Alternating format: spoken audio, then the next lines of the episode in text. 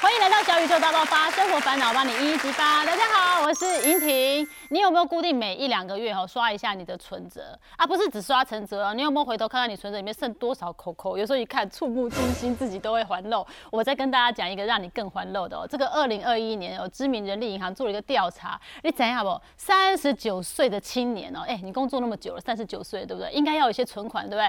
结果你看平均存款现在是十三点三万。我还以为一百三十三万是十三点三万，而且有两成没有存款。哎，这没有存款让人真的是很害怕。都已经三十九岁，对不对？那重点是你要思考哦，是我花钱的方式错了，还是通膨吃掉了扣扣，还是你根本就没有在理财？没有理财，当然财就不理你了。那我们今天就好好来看看，审视一下你的这个钱该怎么来处理，然后你怎么样好好规划自己的理财路。那当然了，我们就要请到我们今天这两位非常懂钱，也很会赚钱，也很爱赚钱的好。好朋友，首先有请我们的《成果电子报》我们谢富旭主编。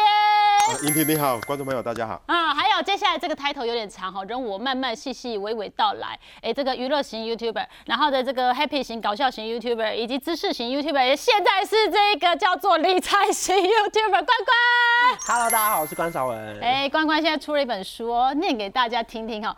你阿公都跨五哎，你阿公看得懂理财书，赶走穷人的思维，我们都不是富二代。但我靠自己要变成富一代，好，这个亮出来厉害了哈！啊，亮出来，我们要知道实战成绩。我先跟大家报告一下，关关二十三岁就存到人生第一桶金了。我二十三岁在干嘛？还在忙着干嘛？谈恋爱吗？打工？哎，我也很爱钱，我有打工哦。哎，可是他三十岁哦，买了两栋房喽，买了两栋房哦，厉害厉害不得了了哈！哎，我先要研究一件事情，因为我刚刚说你不理财。财不理你，可是要理财，你要有财可以理。如果我的存折打开来。Zero，那也是没有搞头的，哈，没戏唱的，对不对？所以你很会创造财富，哦。我觉得应该是一开始就觉得，哇，好像家里很需要钱，因为我们家从小都是比较节省的环境。例如说，你知道我们家那种厕所的卫生纸啊，都是那种捷运站剩下一点点的卷筒，然后那阿姨不是有时候看谁要嘛，然后我爸就会规定说，我们厕所一定要先用完那个三分之一卷的卷筒，才能使用他大卖场买的卫生纸。而且那个卫生纸哦，他不买抽取式哦，他大卖场只买平板。是，因为还比抽取是便宜。这平常是很容易捏捏太大一叠啊，对不对？规定啊，对，反正反正我爸就这么小气，我会不会为了宣传这本书 到处讲我爸坏话？上各大节目有各大事情可以讲。讲我啊 太丢脸了，是不是？然后包含像那种说夏天什么，我们会三个人挤在一间房子里面吹冷气，因为我爸小时候就会骗我说，如果一个家开三台冷气会跳电，然后我就一直以为我们家会跳电，所以后来才发现这根本就是穷的借口啊。他让你们帮忙省。省钱 对，可后来我们就是有稍微进展一下，因为我们不想要打地铺，所以我们就规定说爸爸睡地上，我睡床上。对，你要跟我们提一间可以啊，你不孝子啊你。后来就轮流睡啊，轮流睡，轮流睡哦。对，但是能够存到二十三岁，存到第一桶金，这是不容易的。你是从高中开始就已经开始斤斤计较，开始存钱哦。因为高中的时候就有点想要去补习，可是因为发现家里好像没办法付那么多补习费，然后呢，那个时候我记得我爸我跟我跟我爸拿了三千块的头期款，然后我就问他说补习费可不可以分期，然后老师说可以分期，然后后面的费用我就是透过例如说我们边补习的时候不是会帮忙控制那个录影的那个画面，大补习班两三百人嘛，后面有个录录影的工读生，或者是帮忙上去擦黑板，反正一堂课可以拿到三百五十块，然后介绍如果朋友来补习，因为我英文考得不错，我介绍一个人来，我就可以在学费再扣一千块，所以我就是用一直凑凑凑凑凑。凑一个团报费，可能同班四个人再拿六百块，然后最后我就把剩下补习费的中期跟后期的费用，自己透过这个打工慢慢的还完，这样子。硬要硬要赚，就虽然说这也不算是很正式的打工了，它只算是边上课边拿到一个小 bonus。可是我觉得我自己透过自己的能力赚到这个钱，我就觉得哇，这是一个蛮划算的事情。而且你要逼自己的成绩要考得好，哎，对，所以才会我考得好是因为我去补习，在哪里补习我介绍你，哇，你就拿到那个 bonus。所以后来在高中毕业之后，我第一个要找工作的时候，我也没有去别的地方打工，我就是问说这补习班有没有缺人，然后补习班就说有啊，如果你考得还不错，就可以留在这边打工。那但这工作非常非常累，所以它是一个那个有业绩的工作，他一直打电话问说要来试听我们补习班吗？然后如果他听完课，我们还要打电话问他说要缴费吗？要报名吗？喜欢我们课程吗？就是这工工作其实蛮累，因为你会一直被骂，或者是会遇到挂电话。而且你看那个时候我才十八岁，可是我要跟四十几岁的家长讲电话，就是那个那个气场其实很难训练。你说妈妈，你今天听的还好吗？然后妈妈就说我又不想要补习。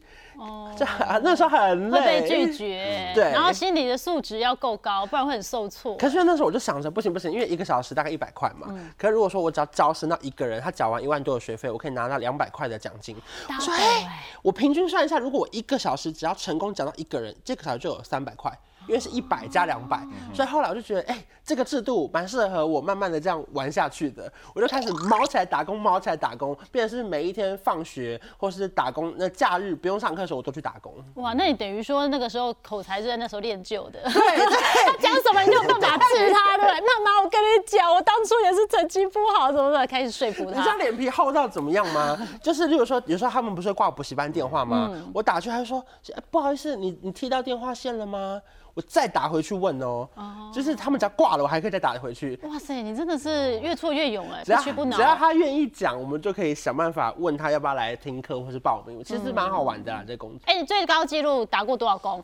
最高纪录到后来应该是，如果说以工作加起来的话，以毕业后，其实有一段时间是维持一次有大概快要四份工作的时间，哇，有到四份工作了。因为太爱赚钱了。哦爱钱是好事，是优点，对不对？我也很爱钱。因为后来那个时候我就想说，那我到底要继续做补习班，还是要就进入电视台试试看？因为我是读世新广电嘛，嗯，所以后来我就想说，太想要做电视台看看了，所以出去做的时候发现，天哪，传播业的薪水真的太低了。哦当年那个可能月薪才两万六，嗯，然后还要再扣劳健保，可能剩下两万四左右。差不多然。后可是因为其实说实话，我补习班打工一个月可以到四五万，我光打工哦。因为你是班主任，会对布，装因为因为我。业绩太好了，可是我又觉得这样子，我又想要圆梦，可是又想要赚到钱，嗯所以后来我就觉得说，那不然我就趁着假日的时间再回补习班继续打电话。所以那个时候我每天都在上班，哦，所以你平常时在电视台，然后假日就是回去补习班。假日回补习班，哦然后因为一到五的晚上补习班有时候不需要那么多人，嗯所以一到五的晚上，后来我就再去另外一家电视台再找了一个打工，真的就是毛起来做就对，而对是两个电视台同时进行。可是因为不同的性质啦，所以比较没有影响到。哦，是是是，看到没有？看到没有？有钱人要干嘛？有钱人要钱滚钱啊！你没有钱怎么滚钱？所以我们先要创造财富，要看 good 来的对不对哈？不管这个方式适不适合每个人，但是 good 来总是没有错的哈。可是谢老师，其实我们某种程度上也可以给大家一些建议，也就是说，如果我们真的要先得到这个钱呢，因为我要用钱滚钱，我要理财，我要有财才能理嘛。我们有一些心法可以做到老师你怎么建议我？想把握住五个原则啊，哈，要致富其实也没不要说大富翁啦，但是绝对手头上要有点钱，总要有，对？第一个就是记账，嗯，啊，尤其是年轻人，四十五岁之前一定要记账，即使你四十五岁之后就不用记了吗？其实四十五岁真的就你脚真的。已经有一定成，也也不用记了。真的哦？为什么？为什么是这样？嗯。因为你看嘛，年轻人三，我看一个三十岁的年轻人哈，假因为透过记账一年存下可以多存十万块的话，它的效益哈比六十岁存两百万一年存两百万还要大，你知道吗？哦，你了解这个意思吗？是因为一个三十岁，他只要存了十万块，这十万块他只要活到八十岁好了，这十万块可以帮他打工五十年呐、哦，了钱滚解这个钱的概意思吗？？这时间复利效果嗯是非常的惊人。嗯，但说一个六十几岁的他存十万块，存一百万，其实意义没有那么大。了解了解啊，了解。所以我说那个记账从年轻透过开始。记账让自己变成一个小气鬼、锱铢必较的人，也值得。在我回家四算一下我家卫生对纸。对，在四十五岁之前呢嗯好。当然，当然也不要因为这样就变成守财奴，你要有一点智慧。啊，随着自己的财富增长，啊，也把钱慢慢看淡。嗯但是你要致富，真的年轻，你就是要要要变成小气鬼，透过记账，锱铢必较，嗯是啊，创造金钱最大的时间对啊复利。为了用平板卫生纸，我哎们家卫生纸用到某个程度，对不对？我们从年轻就开始，好知道怎么省，好再来。第第二个就是说哈，其实哈应该精准来讲，嗯。我觉得年轻人最大的一个理财陷阱哈，其实哈，好，并不是说怎么去吃吃喝玩乐，嗯。是海外旅游、出国旅游。哦，哎，很多一般的年轻人，很多平常很节省呢，但是一年出国一次或两年出国一次，嗯那就一下子就花掉两三个月的时间，他也不在乎。但是说实在的啦，他们说什么出国见增广见闻，我看点贵耶，哪会有增广见闻？我觉得你假如说利用哎，不如读一本好书，嗯，哦，跟一个啊，比那个哎你的职场的前辈，哦。或是那个跟他好好请请教益一下，对，跟他请教两个小时，都比你出国五天要收获很多。因为五天至少十万起跳，你还有要旅费啊、机票啊，对五天收获也很多啦，有三件新衣服，两件新裤子。都是花钱的，对不对？而且说实在的，你那一个年轻人，嗯。也没什么生命的一个一个体验，嗯，啊，你在外面你只是走马看花，你也没什么感觉啦，是。你只是走马看花倒不如等你啊那个五五十岁以后的时候去了，你也比较有历练，比较成熟，你的是是是，你这个好像有点点小旅游的那个历练就完全不一样，啊，旅行的历练就不一样所以不。是说完全不准哦，是减少一点，减少嘿啊，记账，然后减少娱乐性国消费。出国旅游因为我看关关好像有点心虚，是不是？我想说，老师这样骂到很多人。哎，你应该有记账吧？有我有你记账爸爸给你养成这么好，从小养成的习惯，我看你账应该记得很细哦。老老师边讲，我现在边心虚，因为我很爱记账，可是我又很爱出国。我现在不知道我现在是哪一个类型。这边省那边扣这样那你记账是怎么记呢？我？记账记超细哦，是包含，例如说，可能我去 Seven 影印那一张四块钱也要记，然后还有一个，例如说，我帮朋友买便当，例如说排骨便当，你是六十块，我六十块，一百二嘛，可是你给我五十块，你没有十块，我不会很烦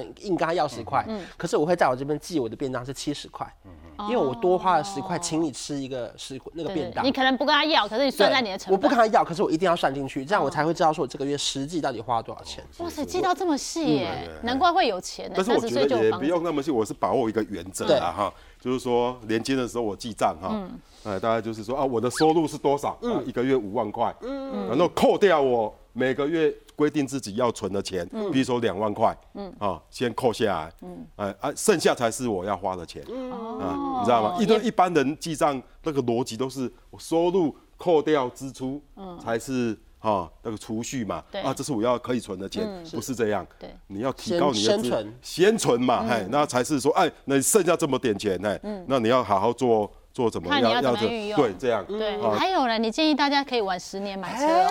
对我这个买车，这个我觉得这个大家呃真的是可以省很多钱。老师现。在有车吗？我现在到现在也还没啊买车，真的啊？对对，曾经有有买车啦，嗯啊，那我把那个把我把它卖掉了，十年前我就卖掉了，真的哦。十几年前就卖掉了。因为那个车子，你看保养、税金，嗯，啊，不要说买车的钱，呢，买车的钱至少要现在至少要六七十万对。你看一个年轻人花六七十万，嗯，你自己想想看，那个六七十万，只要拿来投资，年报酬率八趴，放个二十年会变多少钱？你就不太敢买。可是你那台车放二十年，只剩下报废价。对啊，对啊。哦，了不要解了解。说放放上十十几年，可能就就要东修修西修修，就很累了。看大家理财的状态啊，如果有人真的通勤，真的需要开车，他可以考虑去买，因为他省下通勤的你是住。六都，哎，啊哦，那种大呃这个大动捷运很效应系统方便很方便，那对对那就就建议晚一点这一买车先。省下对对，那不你是不买，对啊，等。你又发财比较有钱，你可以买一点好好好一点的车啊，对不对？就人生第一台车就双 B 这样，晚十年买一台好 晚十年，对对对，好，我就是要拼那十年，我现在就好好投资哦。再来要定下明确目标，什么叫明确的目标？第一个我是觉得像哈那个，至少定下大概四十岁啊，或是四十五岁买第一间房子哦，啊，这个目标要要好。然后比如说六十五岁哦，希望自己每年哦领的，比如说不管是收租啦，或是股息啊，是哦，像我在四十二岁定的时候，我希望我自己的。六十五岁能够领到大概六七十万的股利，嘿，那没想到做十年就达成了。常常你定了目标之后，哈，很不可思议哦，你定了目标，执行力会提高。真的本来我想说预计二十五年要达成的，八年就达成了。哦，预计四十岁买房，哎，三十八岁、三十七岁就达到了。嗯，这个没也没什么神奇的效果啊。因为他会一直 remind 你，你的目标在前方。对对，当那当当关关约我说走，要不要去日本玩？我说走开，我就告诉自己，那我先存钱，对，因为这是我会非常成克服一些诱功的，对啊惑。，非常简单的成功学嘛。嗯目标明确，是你的动力执行的动力就会被激发出来。哦对哦，，好，目标先给他明确，哈，什么时候买？哎、你不要定个七十岁，好不好？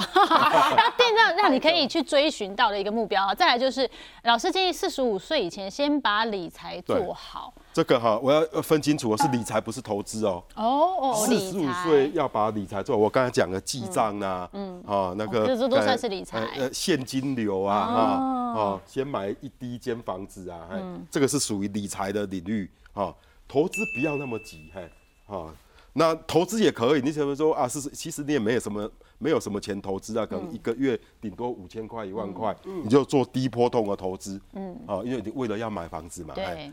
波动不要太大，哎，然后呃，你只要能够存到三四百万，可以就可以开始买房子了，哎，嗯啊，所以先把理财做好，四十五岁之后再来谈投资，哦，就那时候你也比较成熟，对，哦，那你的资金也可能比较多，嗯，但是我要先问到关关，二十三岁第一桶金，这个这一桶金很 juicy，很好用，哎，二十三岁娘娘，这桶金你拿来做些什么事情呢？其实那个时候就是因为一直打工，所以存到一笔钱嘛。那当时的目标就是因为我们就学贷款，你知道试新学费蛮贵的，不便宜。你那时候应该也不便宜。我也是就学贷款的。尤其广电系还要再买一些有的没的，就是器材啊什么的。反正毕业的时候大概以负债来说就是负债五十万。所以为什么我那四年会一直打工，就是因为我不想我毕业的时候我觉得好像有负债感。我怎么会一出社会就要背债？因为我我觉得大部分的台湾民众都很怕欠钱，算是蛮有礼貌的。就会觉得这样子亏不厚，对不对？好，初出茅庐就背债在。对，怎么会这样？这我的那个气场亏都不对了。所以后来我就想说，我大学四年要疯狂打工，只是没想到，因为刚好找到一个有业绩的工作，所以我刚好很幸运的时候，在毕业的一点点时间就赚到了一百万。然后那一百万，我就想说，好，那既然如果存到了，我应该要想办法把五十万先还掉。当然啊，我就我就我就走到那种巷口的银行，就跟他说我要还钱了。嗯，然后那这每个行员都这样，哈。我说怎么了吗？不能还钱吗？然后他们就开始把我通知，这个打电话说来有人要还钱要还钱，然后我就被带到二楼，他就会写那个什么尊荣理财，他会有一个牌子。我想说我可以进来这里吗？我穿个拖鞋来还个钱，需要到尊荣理财吗？然后就会开始有李专出来跟你聊天啊，解释啊。当然当时我也觉得一头雾水，有点听不太懂。嗯。后来他们才跟我解释说，因为现在学贷利息很低嘛，根本几乎不到一趴。嗯。然后就如果说你现在还到这个五十万，你身上就没钱了。然后想说，哎，对耶，这不就剩下剩下一半不到了吗？然后他就说，如果可以的话，像可以开始买一些类似，不管是储蓄型的保单呐，或是比较安全的基金啊。那个时候就觉得，哎，好像。这样子利息来说，听起来蛮合理的哦。因为我拿我赚的好去丢去利息就好了，对不对？对。哦，是养得起的。可当他听不太懂那么复杂，可是他跟我解释完说，如果这个最安全的情况下是可以多少多少趴，然后我就觉得说，哦，那好像不用这么急着还学贷这件事情，我才有意识到，哦，原来利息是需要去计算的。但是你现在手头上这个现金呢，李专就给你一些建议，对不对？嗯。哎，他有帮你做比较细部的规划吗？其实一开始就是要么就是买那种投资型的保单，或是储蓄险。那当然还有买一些那种比较安全的基金啦。可其实说实在赚不到什么大钱，嗯。可是还是比零点九趴再高一点点。比如说一年可能有一点八趴、两趴这样子，就最安全、最安全的情况。因为那个时候我刚刚说，我不希望投资太危险的标的，因为毕竟这是我人生第一桶金。如果它如果没了，我可能我这个学贷会还不完，我最担心的是这件事情，还是有压力在，对，所以还是有压力在。不过还好，因为就是真的是买最安全的，所以现在就慢慢的、慢慢的还这样子。对，它一点八趴是几乎 double 啦，对不对？对啊，你的这个零点九趴是很容易，但是因为随着现在这个年纪稍长，不是长很多，年纪稍长，所以呢赚钱的这个机会也比较多，赚的钱也比较多的状况之下，你也开始做一些投资了，对不对？嗯，哎，好像听说有这阵子有点杀哈。去年那个三级警戒的时候没什么事情做，大家不是都在买那个。航海王嘛，我想说要买，大家一起来买啊！谁怕谁啊，对不对？只有你能买吗？我也买啊！那个时候以为自己少年股神呢，你每天买都赚一万块。我今天早上买，然后后来就不是过一段时间开始可以当冲吗？我觉得早上买，晚上卖，早上买，然后下午的时候卖，哎，赚起来哎！你当冲了，你心脏很大哎！可是后来到中间就开始心脏越来越出事了，心脏负荷不了了，跳得过快是不是？对，就是中间只要还有一度可能会没有钱买。真的，就是因为我里面现金根本就不够，可是你以为你卖得掉，结果到快收盘的时候根本就卖不掉，我还打电话问专员，我说：“哎，这个怎么办呢？”他说：“你这样可能会赔钱哦，就如果你没钱，还有那个违约交割。”他就说：“你这个很严重哦。”还好在一挂上电话就瞬间卖掉了。后来那一天过后，我就再也不敢玩这种事情了。我就觉得哇，我这个不要再乱闹了，根本不懂股票的那边乱闹。对，而且听人家讲航海王，听起来名字也不错，很厉害，然后就跟着进去了。啊，你最后有赚还赔？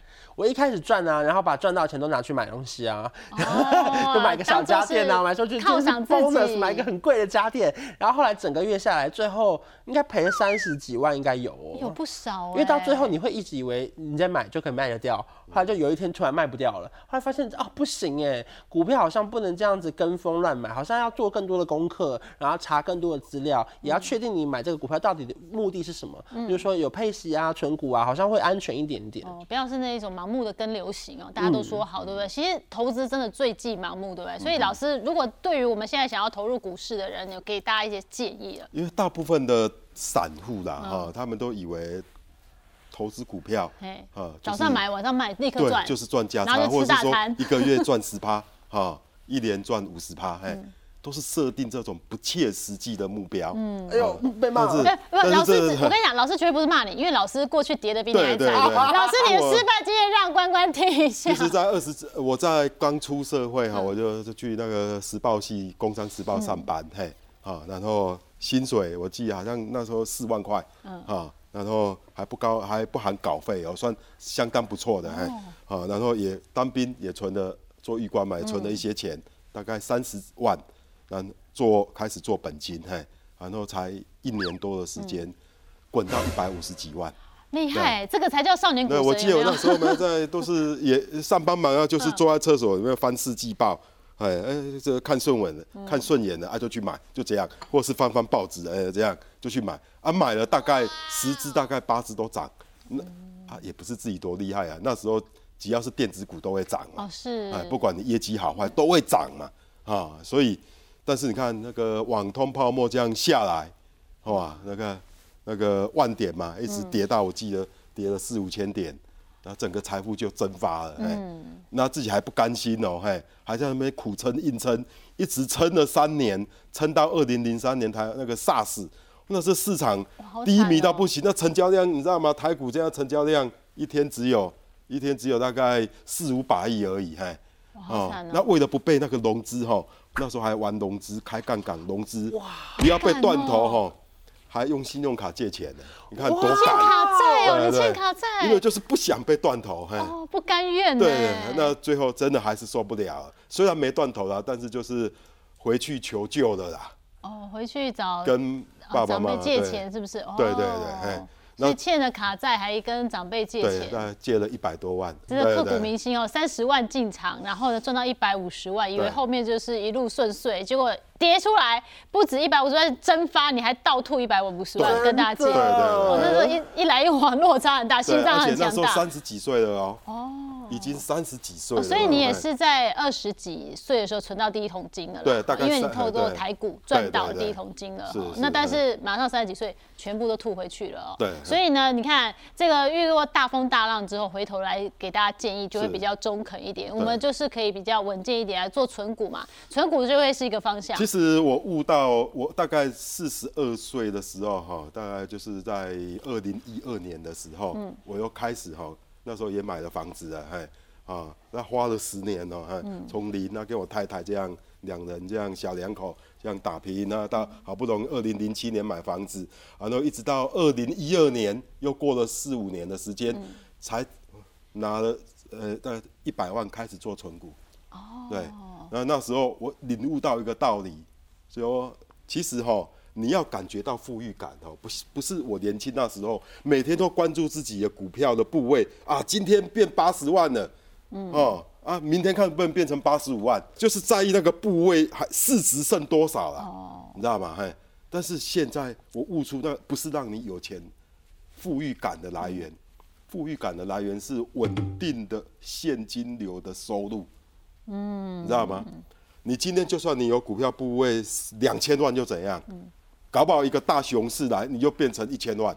嗯，所以你有两千万，你还是你还是没有富裕的感觉，你还是怕会赔光，是。因为你不是做这种纯股现金流的投资，你还是冲来冲去的嘛，对对对。好追高卖低，你还是这样，有三千万又怎样，五千万也不能让你有富裕感，可以瞬间五千万还没有富裕感吗？但是他在股市很多，他投入股市啊。很多而一亿还是赔光啊，哦，对所以这个就是这个这个这个你要故事一大堆啊，搞清楚自己的初衷在哪里，然后你的理财要站稳脚步哦。但是当你的，我都想说，诶当我假如做这种现金流的投、股利的投资，嗯，哈，比如说我假如有个一年就有个五十万，我就觉得，哎、我还好，算是呃有一点小有资产的人，对对对。你会在呃呃你生不会迷活上，失在我现在资产生活上你会比较敢花钱的，你知道吗？哦因为我哎有真正的富裕感，然后真的每年都配息啊，我还有富裕赚感是那钱进来，个稳定的现稳金流，定的持续哎。源源不绝的回来，好，所以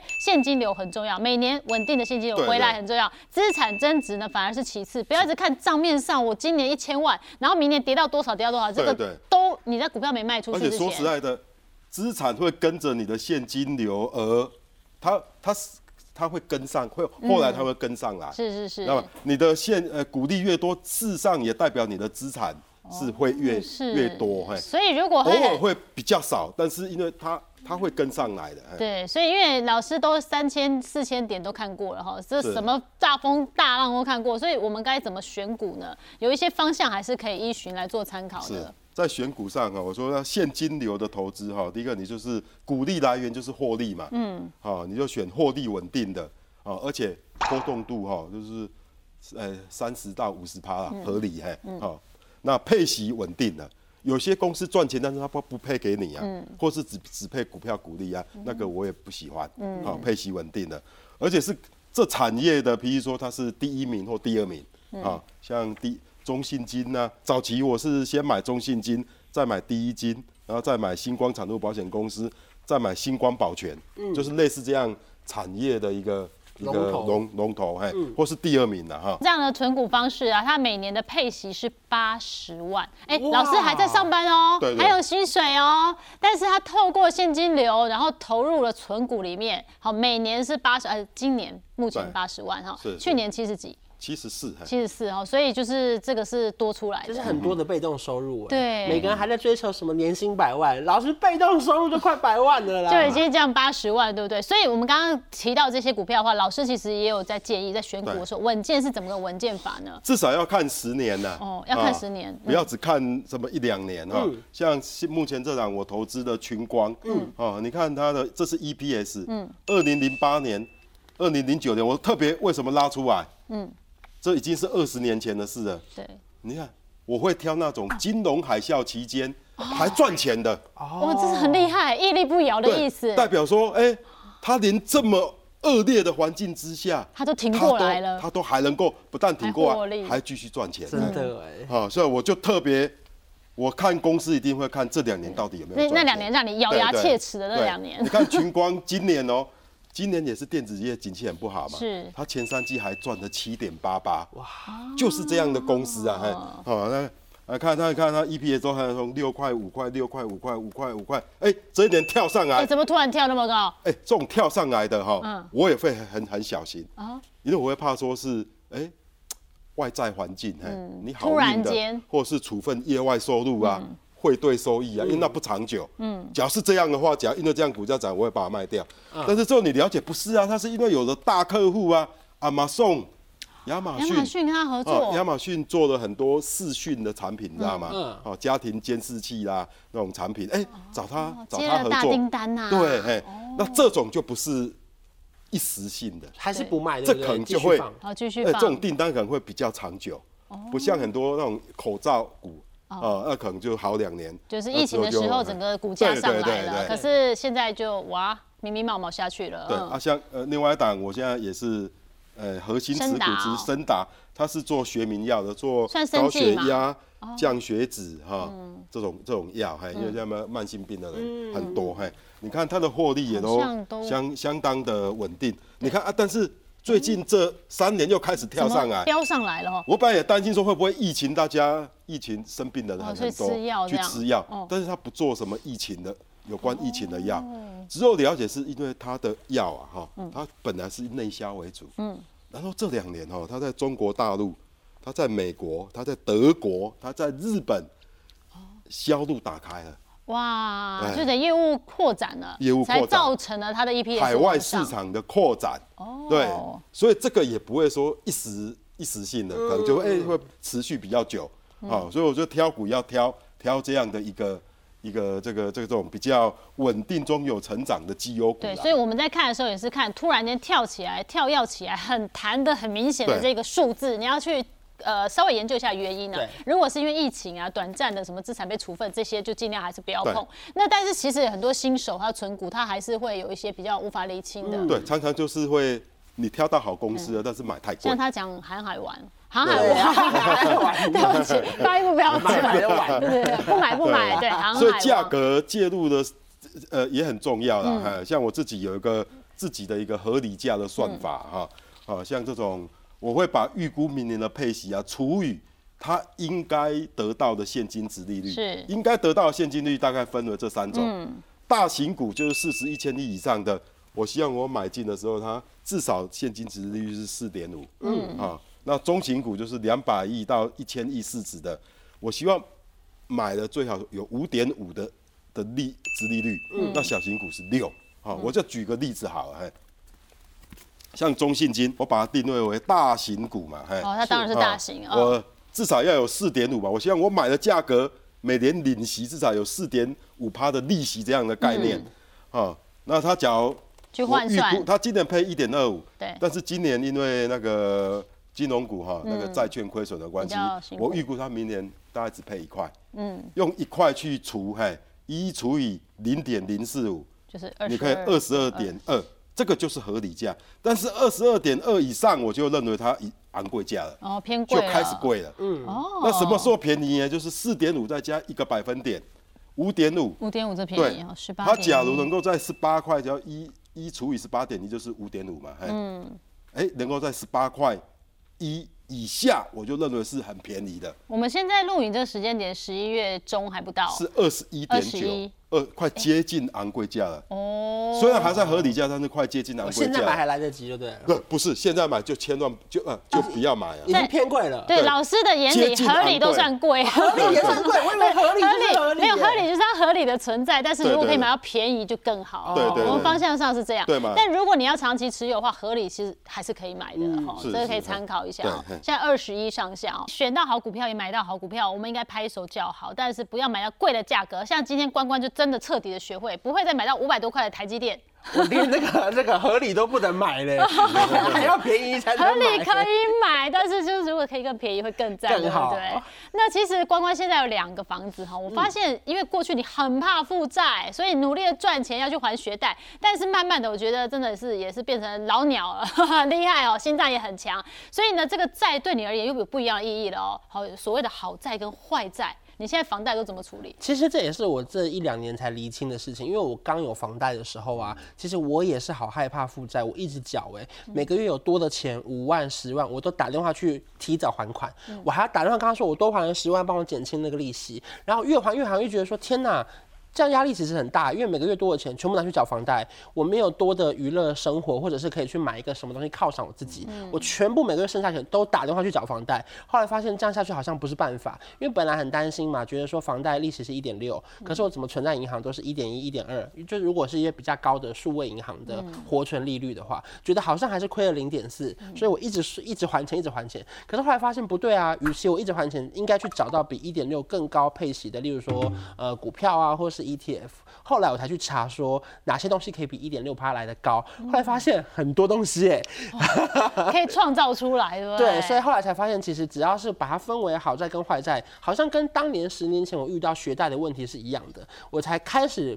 放下了，觉得不用这么急着还款这件事情，反而把手上的现金留着，拿去做更有意义的配置，好像是更有意义的一个行为。对，因为现在你也算是老板哦，自己在做很多的营运嘛，所以其实你有房贷，感觉照理说应该是追着债要努力的还，可是其实这个债你如果充分的运用的话，哎，甚至你可以增贷出来，你可以投资你公司的设备，对。接更多的案子，对。或更多的人力。赚更大的钱。就是后来发现，只要按照规定好好还钱，就也不用急着多还啦。就是这样子，好像其实生活上比较不会压力那么大。是因为很多朋友可能一开始有了房贷之后，开始约不到啊，我今天不能吃太多，因为我要还房贷。后来发现哇，这样的生活好像没有过得比较舒服或惬意的时候，觉得好像不是一件好事情。对，好，所以呢，就是有第一个房贷开始有目标、有努力的方向，嗯然后开始又买了第二个房，反而不怕了哈，就是心情也非常的平静，对？老师好像买房哦，对于人的一生来讲是一个很重要的事情，对不对？就因为房子嗯哈，不仅是家庭的一个，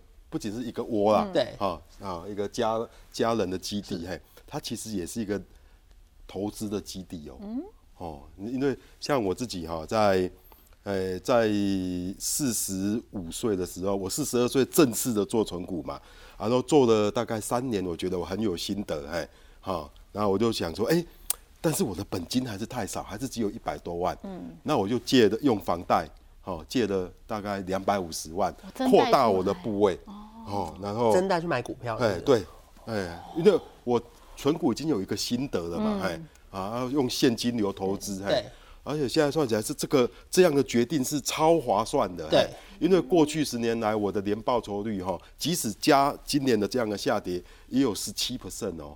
哇，那一每年点六趴的房贷算什么？嗯对啊，而且当时借也不过 一点一点多而已，一点五，嘿，你知道吗？即使现在涨上也不过二而已，嘿，是哦，所以那个真的是非非常的划算，嘿，嗯啊，所以所以我就觉得年轻人哈，先买房再投资，嘿真的要把握这个这个原则，对。哦，先投款，先去不要担心说啊，那个以后本金一点点无法投资，嘿，嗯哎，那个房子是你一个杠杆，你知道吗？嗯很重要的一个灵活运用的杠杆。是，就是进可攻，退可守哦。就是你如果需要用钱，房子也可以再贷钱。是是。但是如果你没有好的方向，你也不要乱贷出来了。